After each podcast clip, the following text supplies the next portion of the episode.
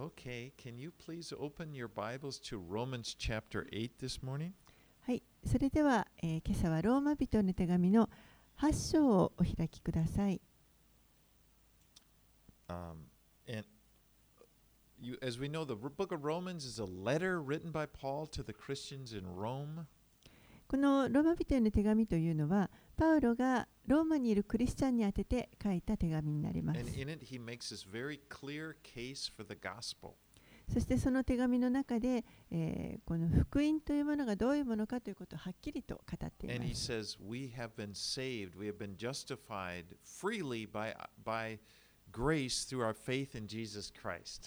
私たちは救われて、そしてこのイエス・キリストに信仰を置くことを通して、神の恵みによってもう本当に自由に、えー、この義,義なるものとされたということを語っています。つまり私たちの罪はもう許されたということです。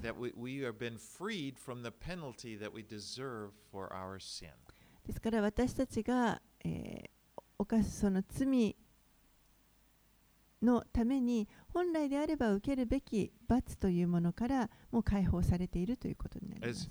chapter 5, verse 1 said, ローマ人への手紙の5章の一節にそのことが書かれていました。Therefore, since we have been justified by faith, we have peace with God through our Lord Jesus Christ.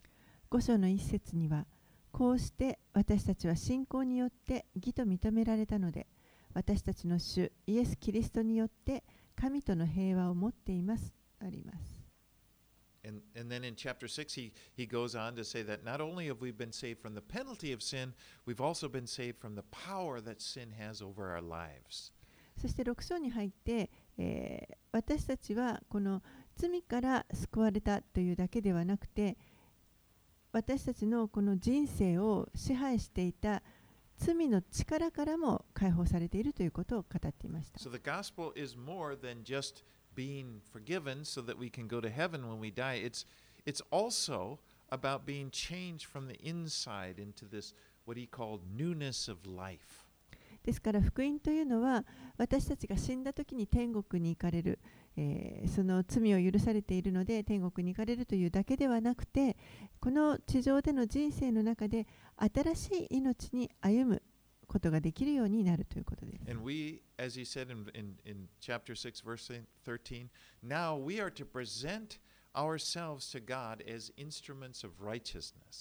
そして、内側から変えられていきますので。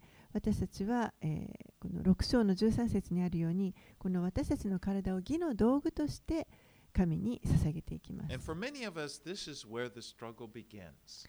でも実は多くの人が、えーここでちょっとあのつまずくというか悩んでしまいます。なぜならばいや私たちは本当に神に従いたい right. 正しいことを行いたいんだ But we find ourselves failing to do it. でもそれができない失敗してしまう自分に気づく And in the last chapter, Paul talked about this frustration. そして、えーパウロはこの前回学びました7章のところでその、えーフラストレーションについて語っていました And he says in, in chapter 7, verses 21 through 24 So I find it, it to be a law that what I want to do, when I want to do right, evil lies close at hand. For I delight in the law of God in my inner being, but I see in my members another law, waging war against the law of my mind and making me a captive to the law of sin that dwells in my members. Wretched man that I am, who will deliver me from this body of death? 21節から24節お読みします。 そういうわけで善を行いたいと願っているその私に悪が存在するという原理を私は見出します。私は内なる人としては神の立法を喜んでいますが私の体には異なる立法があってそれが私の心の立法に対して戦いを挑み私を体にある罪の立法のうちに虜にしていることがわかるのです。私は本当に惨めな人間です。誰がこの死の体から私を救い出してくれるのでしょうか So Paul had looked in at himself and his inability to keep the law of God. パウロは自分自身を見て、そしてこの神の立法を守り通すということができないということに気づきます。And as we, in the last chapter, we, we noticed that so many times there is this constant focus on his self and his efforts. えーせ7章のところにありましたけれども、えー私たちは常にこの自分自身とか自分の努力というものに焦点を当ててしまいます。That the words, the pronouns I, me, my, I do, over 40, used over 40 times. 7章でもパウロはそのように私はとか私をとか私のとかこの第一人称で何度も何度も語っていました。Until he gets to the end, he says, Wretched man that I am. そして最終的に彼の出した結論は私は本当に惨めな人間ですということです。そして誰が私を救い出してくれるのかと。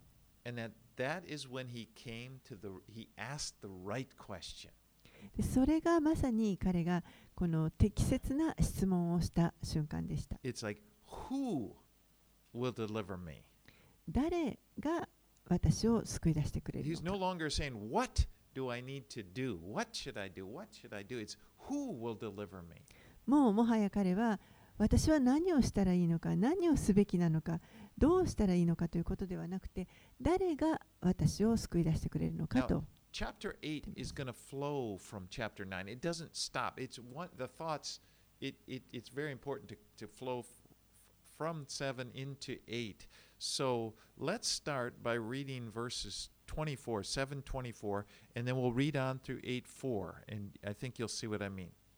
8章というのはこの7章からずっとつながって続いている、あのー考えになりますので、えーこの7章のところからちょっともう一度見ていきたいと思います。7章の24節から8章の4節までお読みします。私は本当に惨めな人間です。誰がこの死の体から私を救い出してくれるのでしょうか私たちの主イエス・キリストを通して神に感謝します。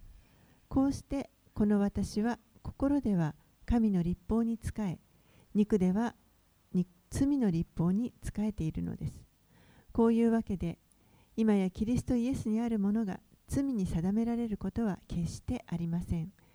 なぜなら、キリストイエスにある命の御霊の立法が罪と死の立法からあなたを解放したからです。肉によって弱くなったため立法にできなくなったことを神はしてくださいました神はご自分の御子を罪深い肉と同じような形で罪の清めのために使わし肉において罪を処罰されたのですそれは肉に従わず御霊に従って歩む私たちのうちに立法の要求が満たされるためなのです Notice there's an immediate change in mood. ここで空気がガラッと変わっています It goes from misery to joy. もう本当に惨めな状態から喜びに変わっています。And all hinged upon one thing で、その、えーことのあの要点はたった一つです。それはつまり、この状況の中にイエスが入ってこられたということです。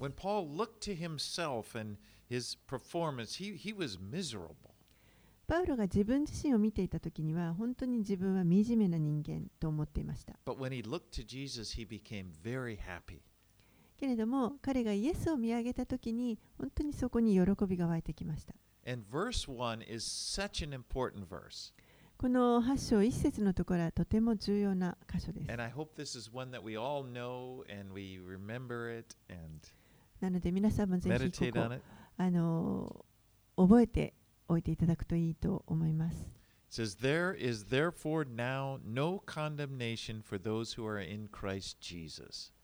こういうわけで、今やキリストイエスにあるものが罪に定められることは決してありません。God the Father will never condemn his son Jesus. 父なる神は決して御子イエスを罪にさ定めるということはありません。And he will never condemn those who are in his son. そして同時に神はその御子のうちにある者たちをも罪に定めるということはありません。And if you have, have placed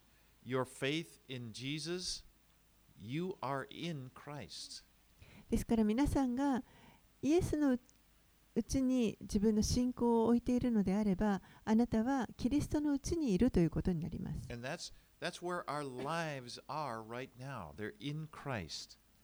ですから私たちの命は今そこにあります。キリストのうちにあります。We have. 私たちはキリストと共に死んで、そしてキリストと共に今生きているということ Our です。 lives are in him. 私たちの命はキリストのうちにあります。 There's another very important verse that I often refer to, but Colossians chapter 3, this is a very important.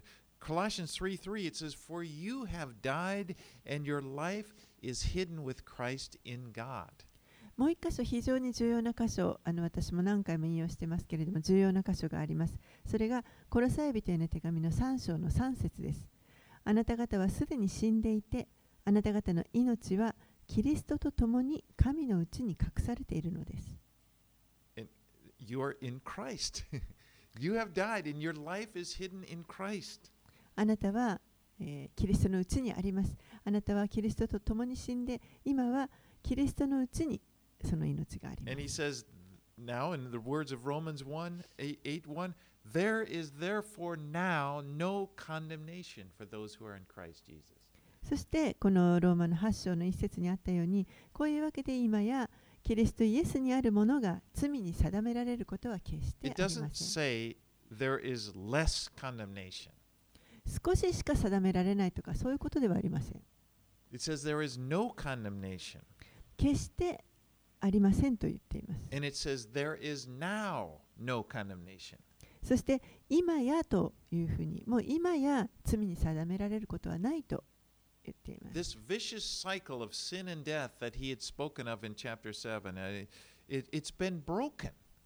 七 7, 章でパウロが語っていたこの罪と死のこの悪いサイクルというものはもう壊されました。Because Jesus did what we could never do. He defeated sin, that, this sin that has kept us in bondage. イエスが私たちができなかったことをしてくださったわけです。私たちがこの罪という鎖にとらわれていましたけれども、その罪をに打ち勝ってくださいました。Now, in verse 2, where it talks about the law of sin and death, this time the word law kind of refers to our regular habits that we've developed over the course of our life. 2節のところに、えー罪と死の立法というふうにありましたけれども、この立法という言葉、これは私たちがこの人生の中で、えー培っている、まあ、習慣になってきているもの、そういったもののことを指しています。And when, he, when he, you see flesh, that's referring to our natural person. そして肉という時には、それは私たちのこの自然なあの状態、自然に出てくるものを指します。Of course, your body is part of your flesh. You're, you're, who, who you have been and, and, and, and you've lived, but that the flesh has lived separated from God all those years before Christ. でこれこの肉体もそのそうですねこれも肉と呼びますけれども、えーキリストにを知る前というのは私たちは神から離れて、え、生きていましたけれどもその時の状態その自然な状態ということです。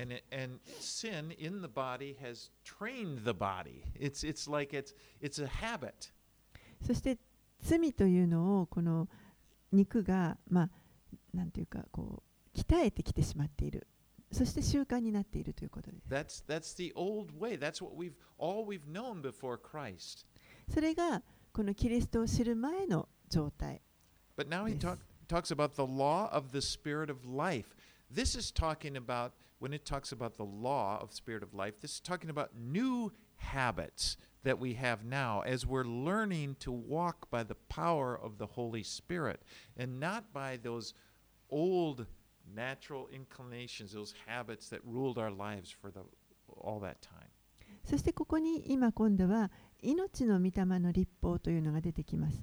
これは今度はさらに新しい習慣ですね。この私たちが古い時に、えー持っていたこの自分たちを支配していたようなそういう自然の傾向とか気持ちとかそういったものでにあの縛られるのではなくて御霊の力によって歩むということを、まあ、あの訓練していく学んでいく、えーそのあのい習慣その時に身につけていく習慣です。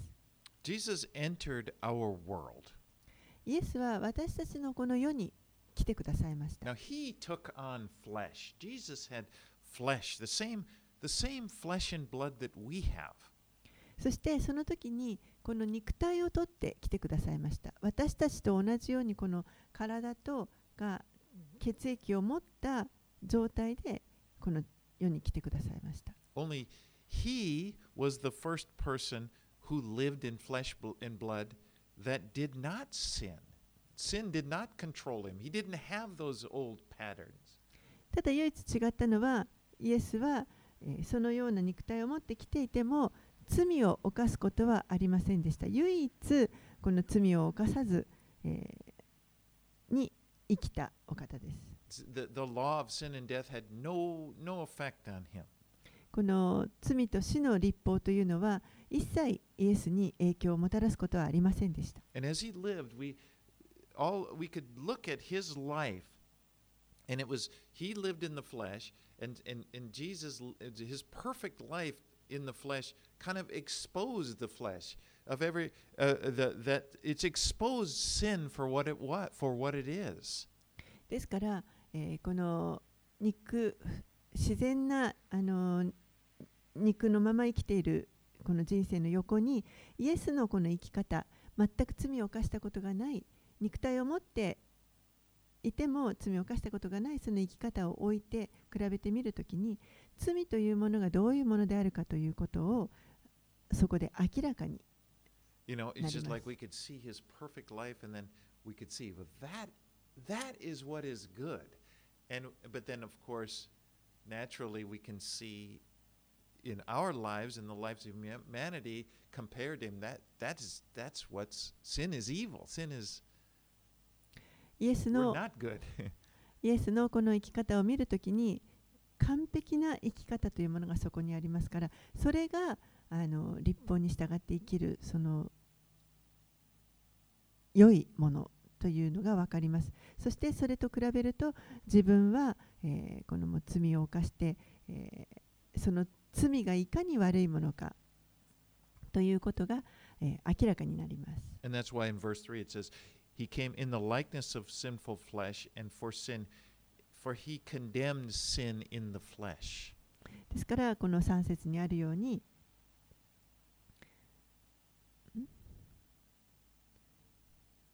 肉 verse I'm just quoting verse 3 in the likeness of sinful flesh uh, just part of part of it for instance and for sin he condemns sin in, s- in the flesh I get the First person. sure.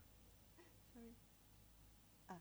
at the very end of はい。3罪深い肉と同じような形で、えー肉においてこの罪を処罰されたというふうにあり now ま it's す a。little confusing the law now when you see in English anyway I don't know in Japanese in, in verse 3 when you see the law here in verse 3 it refers to the written law of God えーこの3節に出てくる立法というこ言葉ですけれども、これはあのモーセに与えられたこの書かれた文字の立法のことを指しています。 when it says 神 the, の立法です the ね、 righteous requirements of the law were fully fully met. So the righteous requirements of the law were fully met in Jesus. そして立法のこの正しい要求というものは、これは完全にイエスによって成就されました。彼が初めてこの立法に従い通した人ということになります。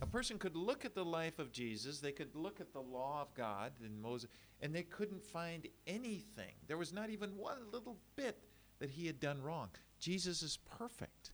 イエスのこの生き方とそして神の立法というものを比べてみたときにもうあのほんの些細なことも立法にたがうようなことというのはこのイエスの生き方の中に見つけることはできません。Remember, we talked about the function of the law. It was not to make us righteous. We said the law reveals our sin.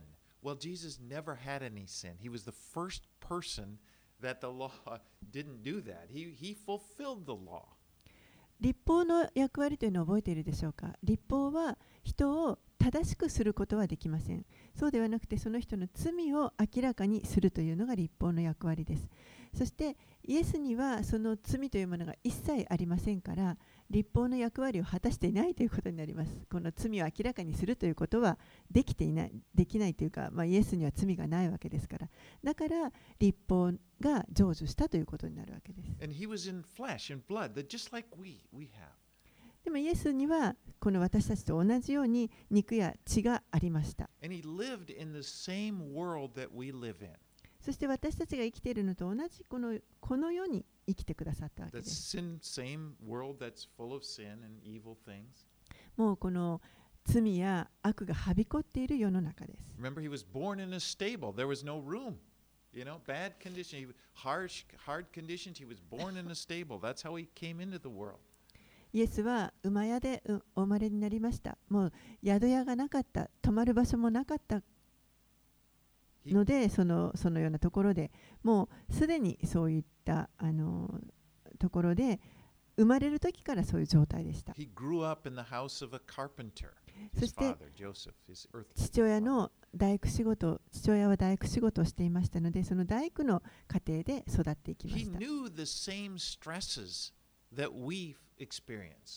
私たちが経験するのと同じようなストレスをイエスも経験しておられます。It doesn't say it directly, but we infer from the Bible that his father died when he was young, and as the oldest, he ended, he was responsible for taking care of the whole family. 聖書ははっきりとは語っていませんけれども、えーイエスの父親は彼が若い時に亡くなっていると思います。ですから、イエスは長男として家庭を、えー自分が守っていかなければいけませんでした。And yet, in the right in the middle of this flesh and blood life, with all the stresses and everything we experience, Jesus lived a perfect life. そのようなもう本当にこの肉と血の、えー人生の中でさまざまなストレスの中に、えー真っ只中で生きていたイエスのこの人生ですけれどもイエスはその中でも、えー完全な歩みをされていました。And and and and he, we, we see in him that he he he shows us this is the way to live life.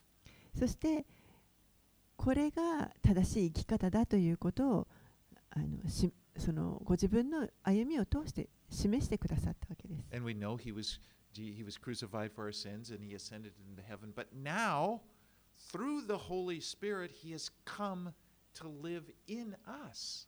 そしてイエスが十字架に疲れて死んで葬られてよみがえって天に上げられたということを私たちは知っていますそして今、えーこの精霊を御霊を通してイエスが私たちのうちに来てくださって住まわってくださっています His life brings that righteousness, his righteousness, he brings it into our, this righteous life of Jesus comes into us.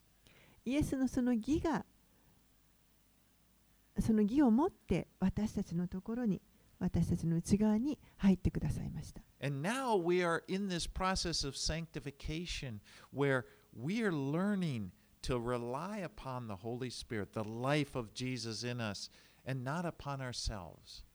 そして今私たちは聖火という過程の中に置,かれています。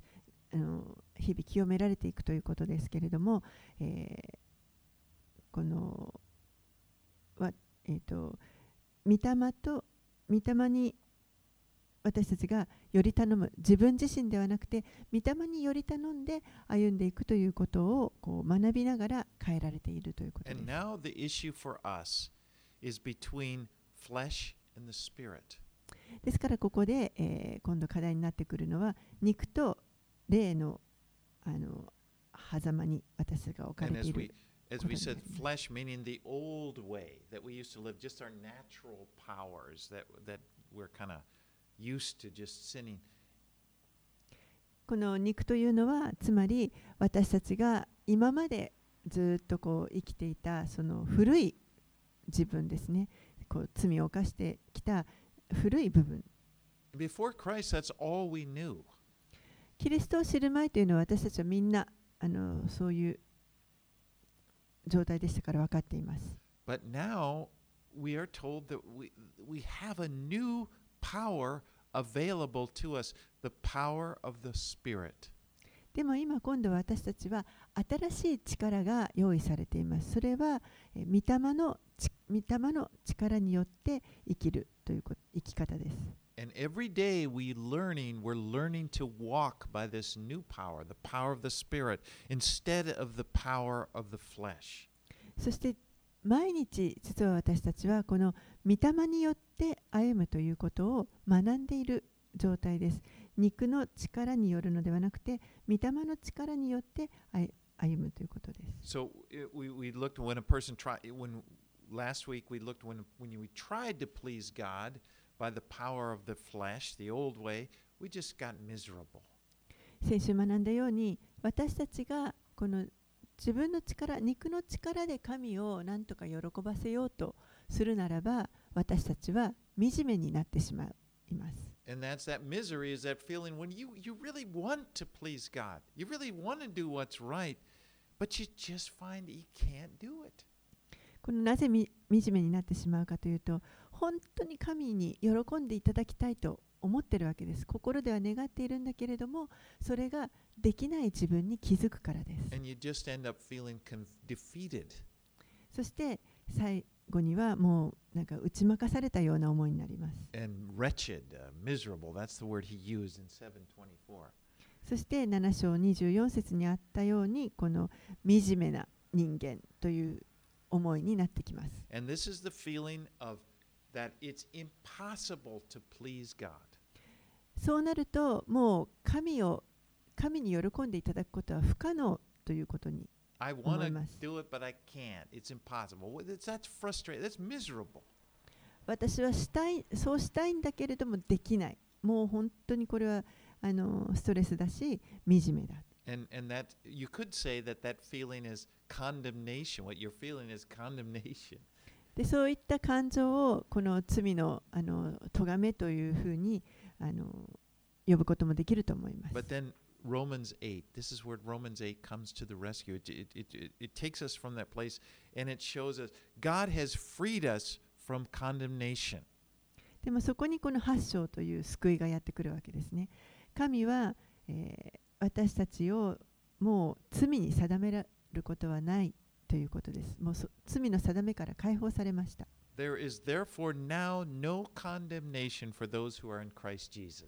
こういうわけで、今やキリストイエスにあるものが罪に定められることは決してありません。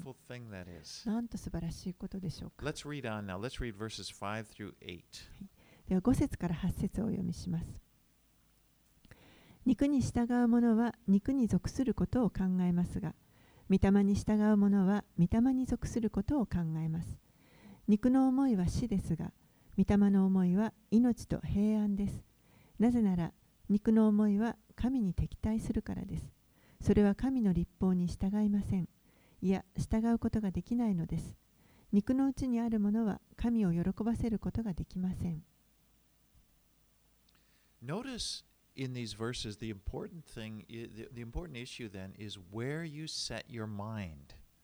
ここであの大事なのは私たちの思いをどこに置くかということです。The, the, li- the person that lives according to the flesh is always thinking about the things of the flesh. 肉に従う人というのは常に肉に属することを考えます。You know, uh, how they will please themselves. How can we please ourselves? How we can we provide for ourselves? How can we become comfortable? どうやったら自分をもっと楽しませることができるか、自分にいろんなものをあの提供することができるか、自分はどうやったら慰められるか。 And it, it says the mind of the flesh. Now again, it's the f- we're talking about the flesh here. The mind of the flesh is hostile toward God. Actually, そしてこの肉の思いというのは実は神に敵対するものです。that's because ultimately the flesh, the, the the mentality of the flesh, it considers. I consider myself to be God.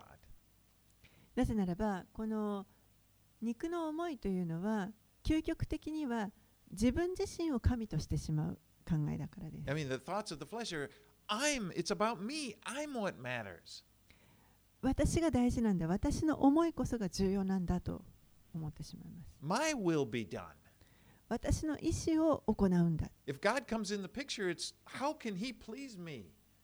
神が来るのであればどうやって神は私のことを喜ばせてくだくれるのか That's the mind of the spirit, of the flesh, rather. それが肉の思いと The いうこと mind にな set りま on す the flesh. Uh, the mind set on the spirit cares about the things that the spirit cares for.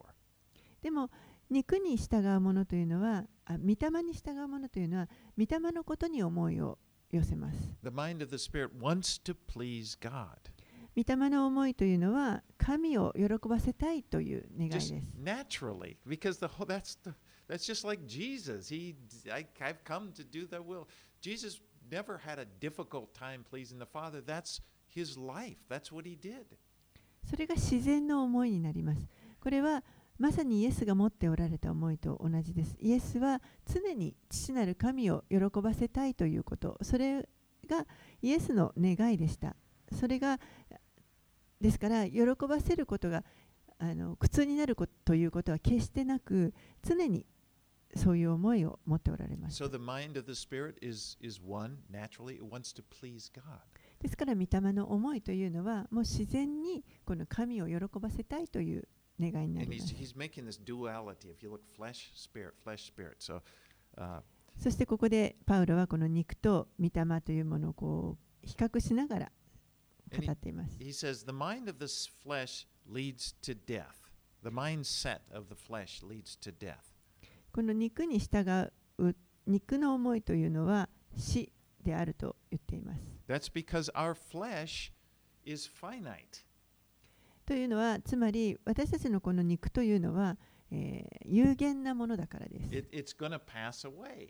いつかは滅びます。You know, it's like it's slowly doing that. 実はもうゆっくりゆっくりその滅び.に向かっていますね。Older. But if you, if when the flesh dies, you, in the end, it's the everything in the flesh. It's to die. It's finite. It's it's on its way out. And if your thoughts, if your all of your investment, all of your thoughts are on the flesh, you're going to find that in the end, it's all you're going to lose it all. It's all going to die. 肉の思いというのはこれは、えー死肉はまあ有限ですから必ず、えーいつかは滅びるということになりますですから、えーその肉の肉にある間に一生懸命この努力したこととか、えー使ったその肉のために費やしたその努力というものこれも最終的には、えーこの肉が死んむ死ぬ時にあの無になってしまうということになります.一方でこの御霊というのはこれは永遠です Eternally alive. 永遠に生きるものです This life in the Spirit will never end. 御霊にあるこの命というのは死ぬことはありません And that's why it, it, it's to set the mind on, on, on the Spirit is life and peace. ですから御霊の思いというのは命と平安であると書かれています Let's read verses 9 through 11. 9節から11節をお読みします。しかし、もし神の御霊があなた方のうちに住んでおられるなら、あなた方は肉のうちにではなく、御霊のうちにいるのです。もしキリストの御霊を持っていない人がいれば、その人はキリストのものではありません。キリストがあなた方のうちにおられるなら、体は罪のゆえに死んでいても、御霊が義のゆえに命となっています。イエスを死者の中からよみがえらせた方の御霊があなた方のうちに住んでおられるなら、キリストを死者の中からよみがえらせた方は、あなた方のうちに住んでおられるご自分の御霊によって、あなた方の死ぬべき体も生かしてくださいます。Here we, we really have the simplest definition of a Christian, who a Christian is. ここにクリスチャンというのはどういうものかというこの非常にシンプルな定義が書かれていると思います。クリスチャンというのは、えー、その御霊を,持っている人ということになります。As,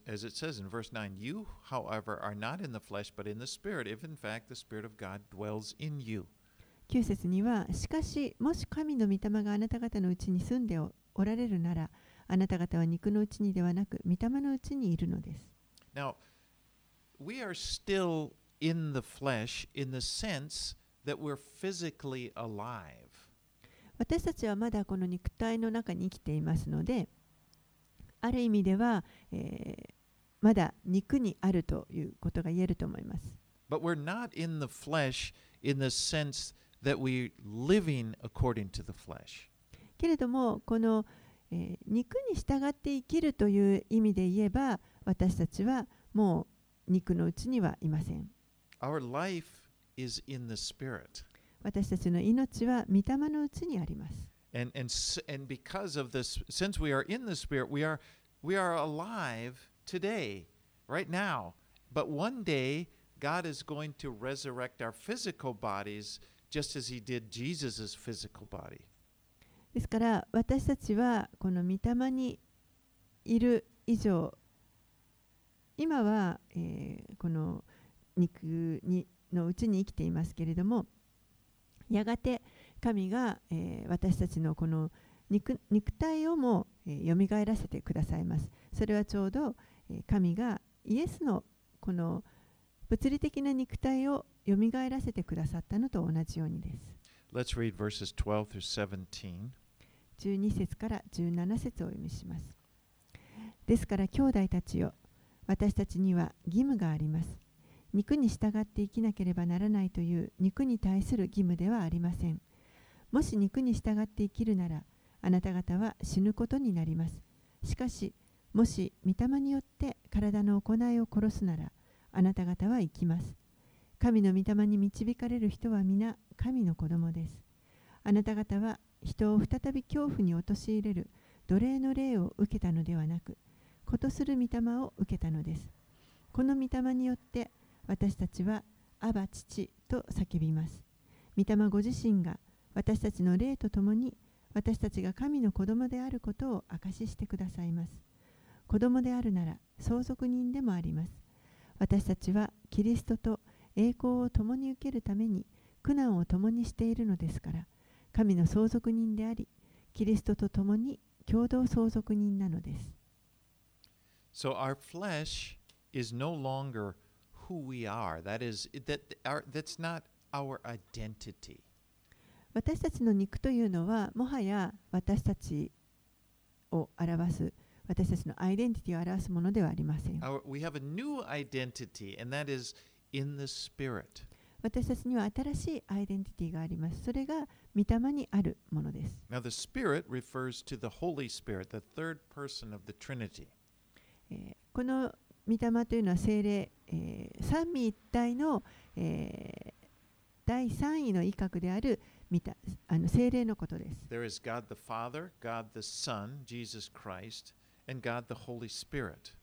父なる神、子なる神、子なる神がイエスですキリストですけれども、そして聖霊なる神です。One God in three persons. 三つの人格格を持った一つの一人の神ということです。So, God the Father, our Father, is in heaven. ですから私たちの父なる神は天におられます。We pray, you know, our Father who is in heaven. 天におられるわ私たちの父なる神よと祈ります。And in a sense, Jesus is our brother, if it, as he's called in Hebrews 2:11. そしてイエスは私たちの兄弟というふうにも呼ばれています。私たち兄弟と呼んでくださいます。あのヘブル人の手紙の2章11節にもあります。So、Christ, Christ Christ, says, how, like, we, we,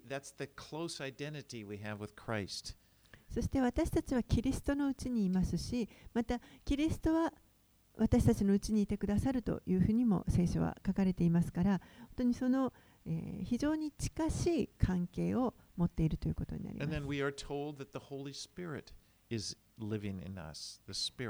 そしてこの御霊も私たちのうちにおられる、住んでおられるということが書かれています。It's, it's, it's mysterious, of course, これはあの不思議なことだと思います、もちろん。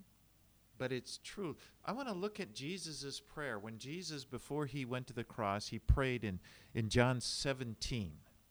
えーちょっと一箇所イエスのお祈りを見てみたいと思うんですけれども、ヨハネの福音書の17章20節と21節です。This is called his priestly prayer. And, and he's praying. He's praying for us. If you look carefully, he's praying for you. えーこれは祭司の祈りとも呼ばれていますけれども、イエスが私たちのために祈ってくださっている箇所です。皆さんのために祈っておられる。So。Jesus is praying and said, I do not ask for these only. And he had begun praying for his disciples that were there with him. But he says, but also for those who will believe in me through their word, which is you and me. えーヨハネの福音書の17章20節と21節ですけれども、えー私はただこの人々のためだけでなく、この人々というのがそのイエスの周りにいた弟子たちですけれども、そのためだけではなく、彼らの言葉によって私を信じる人々のためにもお願いします。この私を信じる人々というのが私たちのことです。In verse 21, and that they may all be one, just as you, Father, are in me, I in you, that they also may be in us, so that the world may believe that you have sent me. そしてヨハネの17章21節父よあなたが私たちの私のうちにおられ私があなたのうちにいるようにすべての人を一つにしてください彼らも私たちのうちにいるようにしてくださいあなたが私を使わされたことを世が信じるようになるためで You す see that the closeness, the identity. It's just like we're in the Father. We're in, you know, Christ is in us. We're in Christ. この近い関係というのは分かるでしょうか？私たちは、えーイエスのうちにいてそして父なる神のうちにもいるということになります Now, here back in Romans 8, it says, The Holy Spirit bears witness to our spirit that we are children of God. 8章ローマの8章に戻りますけれども、えー御霊ご自身が私たちの霊とともに私たちが神の子供であることを証ししてくださいます。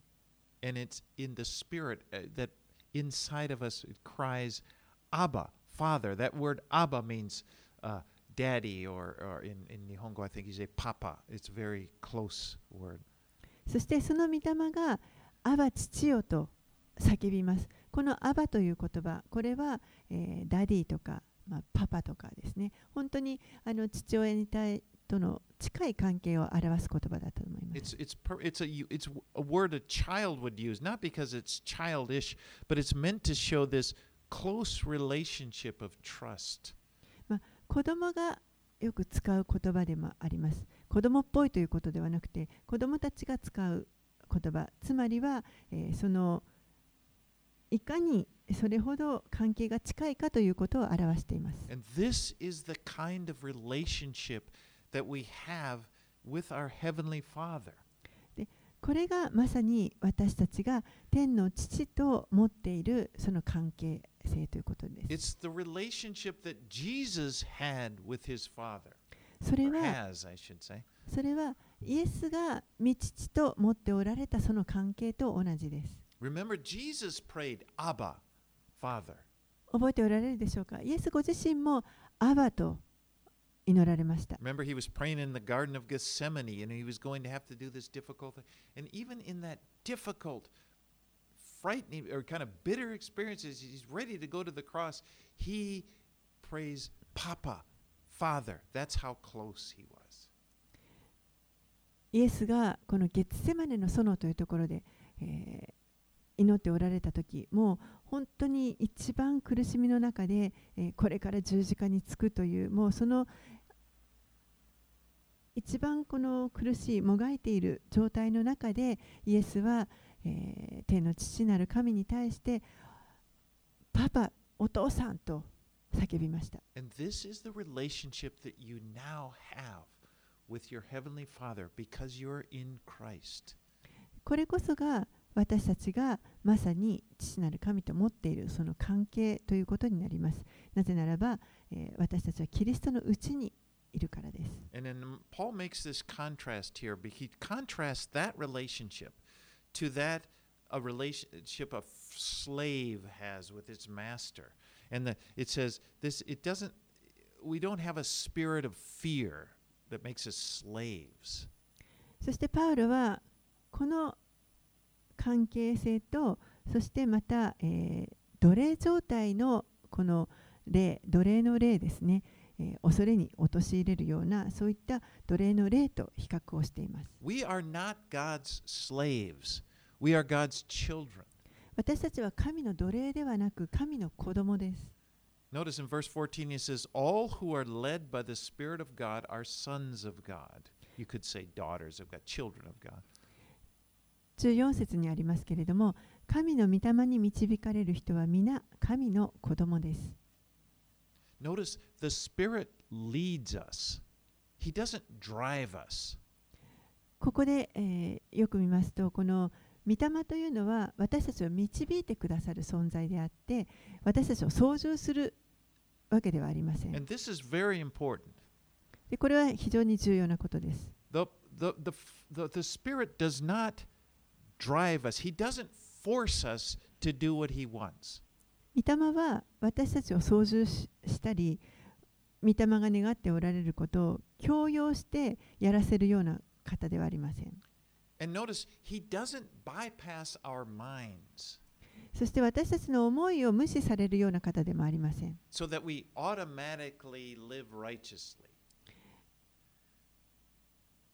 そうすることで私たちがこのもう自動的になんか正しい行いをするようになるということではありません Because, you know, like in, in, in the, we see in the, N- the Gospels when there would be people being possessed by evil spirits, that meant that the evil spirit controlled them. They couldn't, do, they, they, they, the, the evil spirit would try to harm them, you know, make them fall down or make them yell out. They had no control. They were possessed by the evil spirit. 悪霊に取りつかれた人というのがまあ聖書の中にも何度か出てきますけれども悪霊に取りつかれてしまった人というのはもうその悪霊に完全に支配されて、えー好きなようにこの叫んだり倒れてみたり倒されてみたりもう自分で自分をコントロールすることはできない状態になっています.悪霊がその人を完全に支配してしまっています. So that the Holy Spirit comes on us and then we just, you know, we're controlled and our body just moves and does whatever He wants. It's not that way. でも、御霊はこの悪霊と同じようにあの考えてはいけません。御霊が、えー同じように私たちをもう完全に支配してしまって、えー勝手にこの御霊が願うことを私たちにさせるということではありません。The Holy Spirit leads us 御霊は私たちを導いてください as children. 子供神.の父なる神の子ど子として導いてください。You know, in verse 5, if you look back there, remember it, it, he said, setting your minds. See that the mind is still very important. 5節にあったように、この見た霊に属することを考えるということです。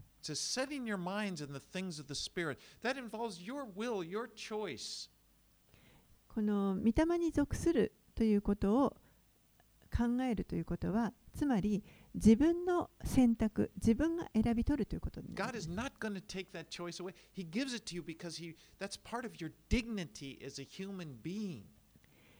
神が勝手にこの強制してとか強要して何かをさせるということではなくてあくまでも私たちを尊重してくださって人として、えー私たちが自ら選ぶことを願っておられ And ます。now what God is doing, he's developing us. He's developing our character to take on the character of Jesus. Just as Jesus chose to do his father's will, we would naturally do the same with our lives.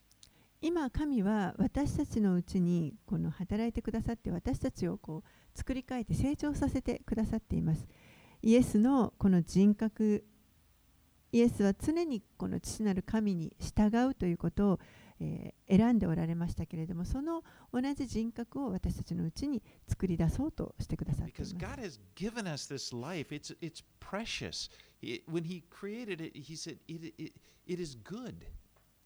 神は私たちに命を与えてくださっていますけれどもその命というのは神にとってとても大切な尊いものですそしてそれは良いものです He didn't, he didn't make robots. He made us as unique people created in His image. And His desire and His will and His plan is that we would, with this life, with this will, we choose to we choose to follow Him. 神は私たち一人一人を本当にユニークな形に独特な形に作ってくださいました。決してロボットを作られたわけではありません。ですから私たちがその中で作られた私たちが、えー本当にこの選び取っていく神をに従うこと御霊に属するものを選んでいくということを神が願っておられます。And then the, in Christ, what we're learning, the good news of the gospel is that He's restored us, He's set us free, so that the power of sin, i i He set us free that in order that we now have this freedom to be the person that God has created us to be.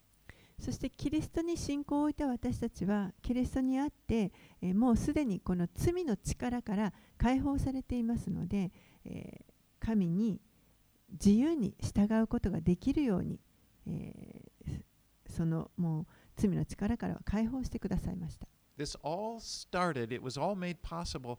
It all began at the cross, when what Jesus did for us at the cross. これらはすべて実は十字架から始まっています。十字架上でイエスが私たちのためにしてくださったその見業から始まります He。saved us. 主が私たちを救ってくださいました。 Look at Colossians. I'm going to go to Colossians again. Colossians 1:13. ちょっとコロサイ人の手紙の一章の13節にこうあります。 It says, For he has, speaking of Jesus, for he has rescued us from the dominion of darkness, and he brought us in. Uh, uh, it's, it's, I'm sorry, it's talking about the Father. For he has rescued us from the dominion of darkness and brought us into the kingdom of the Son he loves. Or was it? コロサイ人への手紙のコロサイ人への手紙の一章の13節には、道父は、道父は私たちを暗闇の力から救い出して、愛する御子のご支配の中に移し移してくださいました。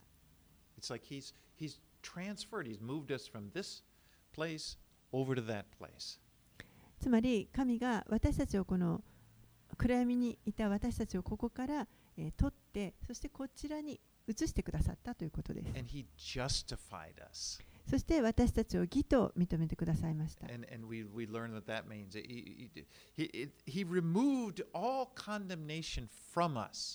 そして私たちの,あの一切のこの罪の咎めというものを、え、取り除いてくださいました。Says, there, there no、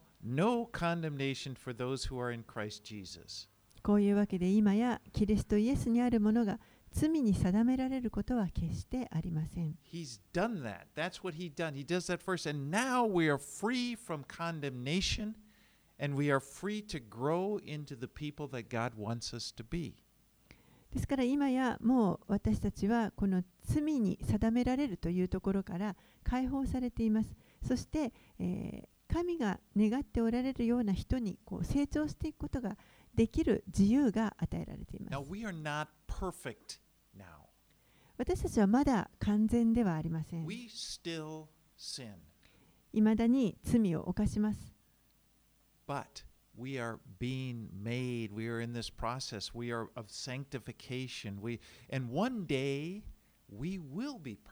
も私たちは今はまだこの成果という過程の途中のにあります。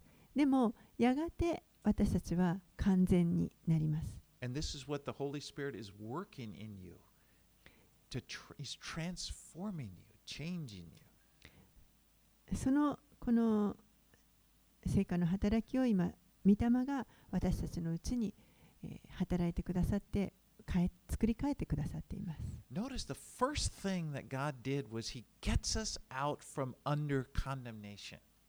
えー覚えておいてください。まず神が最初にしてくださったのは私たちをこの罪の定めから、えー救い出してくださったということです。You know, He justifies us. We are, we are declared righteous. 義と認めてくださいました。私たちは義なるものというふうに宣言されます。In, in, ver- in 5 1, we talked about we now have peace with God since we've been justified. 私たちは、えーもはや義と認められたので神との平和を持っていますと五章の一節にありまし in, た in 8 1, he says, There is therefore now no condemnation for those who are in Christ Jesus.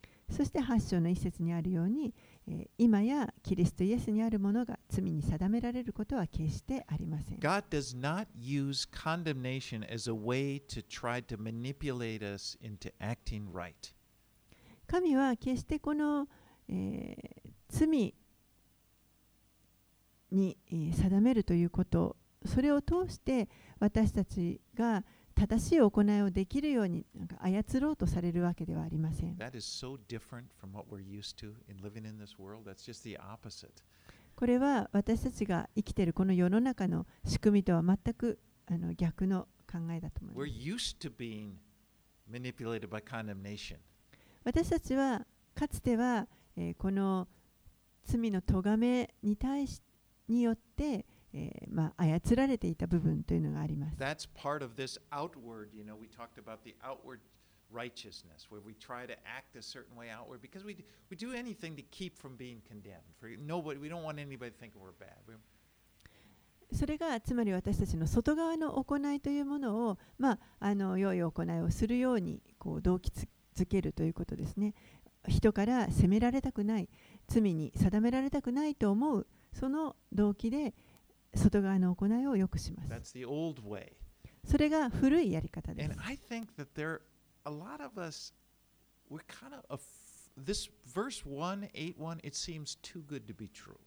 でもこの8章の一節のこの真理というのはちょっとあの良すぎることが書かれていると思います。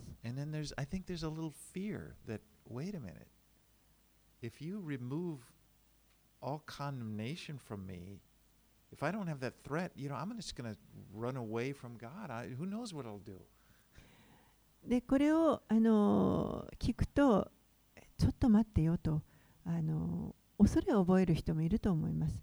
そんな罪に定められることがないななくなるんだったらもう自分は何をするかわからない神から離れてしまうかもしれないどこに行ってしまうかわからないと I mean, Mhm. this new life, it's like we can kind of understand slavery, but this, this, a- anyway, I'm sorry, I, I- I won't go there.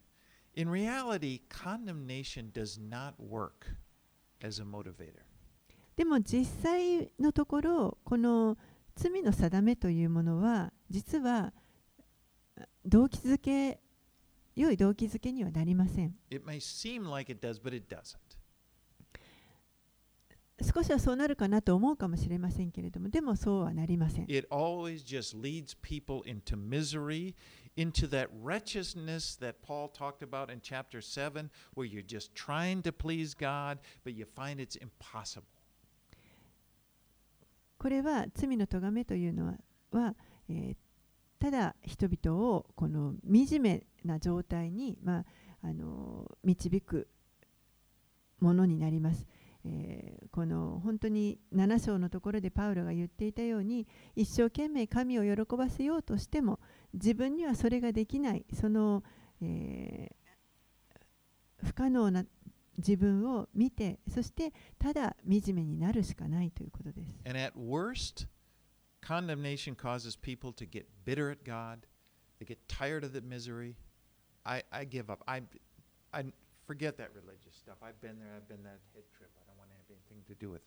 そして最悪なケースは、えーそれによってこの罪の咎めによって、えーもう自分が惨めになって今度は神に対して苦みを覚えて、えーもう神に従うことを諦めるやめようと思ってしまうということです。And the best that it does is it leads to a superficial, like I said, on the outside, where we're trying to act like we're righteous, and but even though we don't feel that way on the inside. でよくてもですねこの先ほど言ったようにあの外側の行いだけはなんとか正しい良い行いをお見せられるかもしれませんけれどもでも内側はそうじゃないということが分かっているということです.それをイエスは、えーこのパリサイ人立法学者やパリサイ人の、えー義であるというふうにおっしゃいました。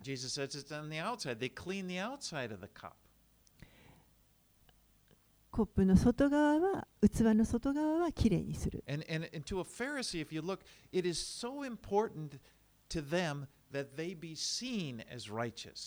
パリサイ人たちにとっては、この人々からどう見られるかということが非常に重要でした。That's the best condemnation can do. If, you, if, you, if, you, if the motivation is condemnation, that's the best it will do. それがもうこの罪の定めというものができうる最善のことだと思います。この外側だけを良い行いで固めるということで But す。 for us, it's different. 8 1 There is now no condemnation for those who are in Christ Jesus.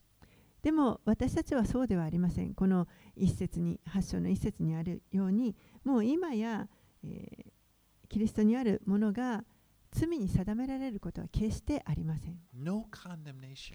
もうこの罪の定めというのは一切ないということです God。does not, He's not going to use a condemnation as a tool to try to get you to do what He wants you to do.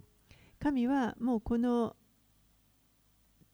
罪の定めというものを用いて神が願っておられることを私たちにさせようとすすることは決してありません。He's got a new way to live.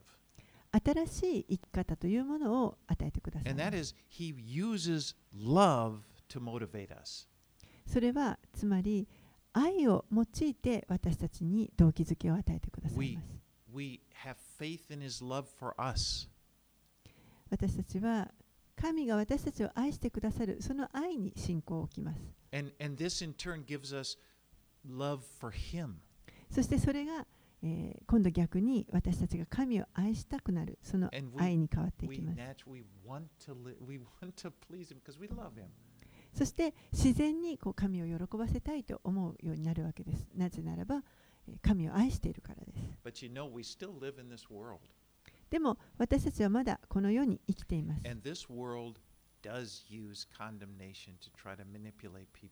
そしてこの世は、え、まだ人々を私たちをですね、この罪の定めというものを用いて操ろうとします。もうこの世はそのようなその罪の定めで満ちています。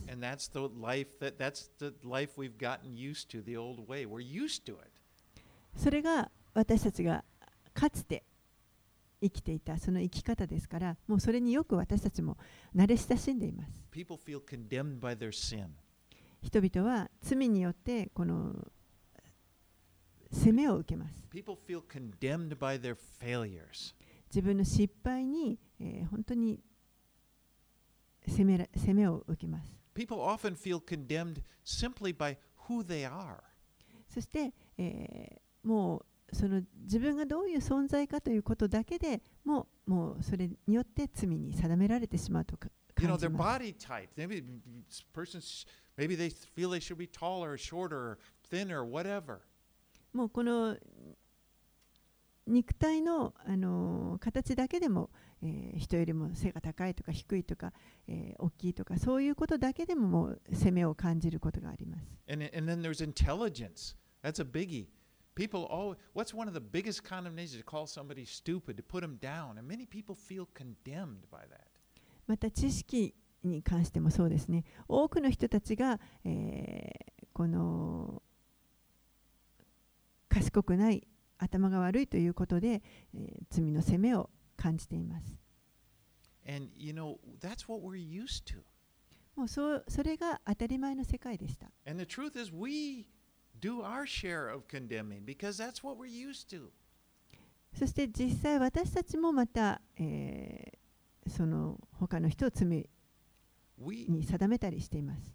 and, and. God is training us to do. First of all, we He's not trying to control us through condemnation, and He wants us to give up on it too. それを主はまず最初に私たちのことを主がこの罪の責めを持って支配されるわけではありませんしそしてまた私たちも、えー、他の人をこの責めることによって支配しようとするところからそれを手放すように言われます。Because you know how that cycle goes? Guilty people make other people feel guilty. えー、この漁師の咎めを感じている人というのは他の人の罪も責め責めてしまうというそういう悪いサイクルがあります。What, nutshell, それがこの世です。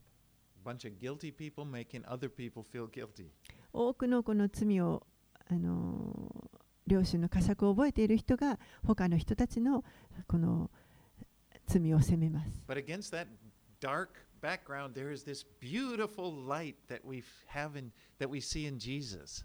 でもこの暗闇の世界の中で私たちはイエス・キリストにあるこの美しい光を見ることができます。イエスは私たちのところにこの罪の定めから解放するために来てくださいました。もはや決して罪に定められることはないということです。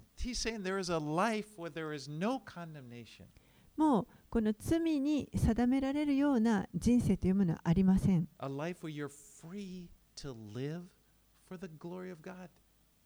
神の栄光のために自由に生きることができるその人生が与えられています。一箇所だけ聖書箇所読んで終わりたいと思います。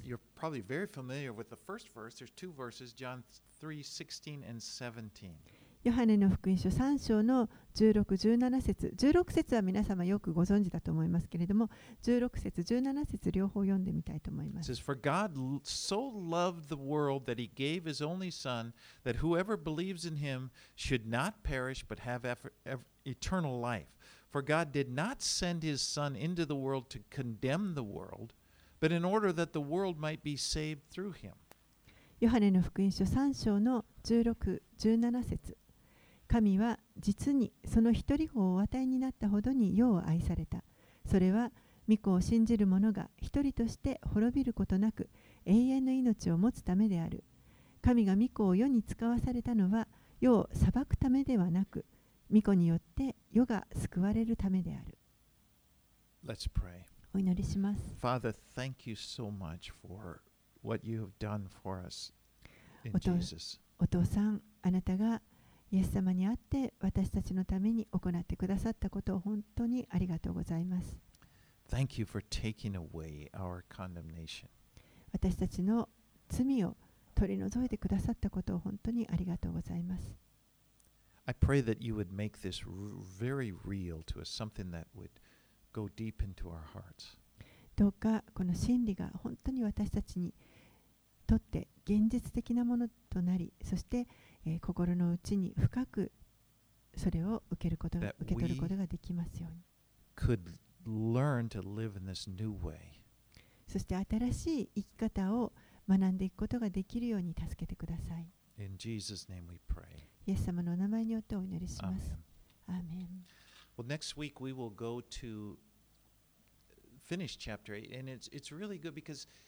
next he's going to talk now about even about suffering and about things you know it's not just he, he, he really brings this message paul does down to the life that we live 来週はこの8章の後半を学んでいきますけれども、えー、本当にあのパウロは私たちがこの世で今どのように生きたらよいか そのたくさん苦しみも出てくるんですけれども苦しみの中でもどうやって生きていったらよいかということをれそしてこれが本当にあの実践的なものであるということ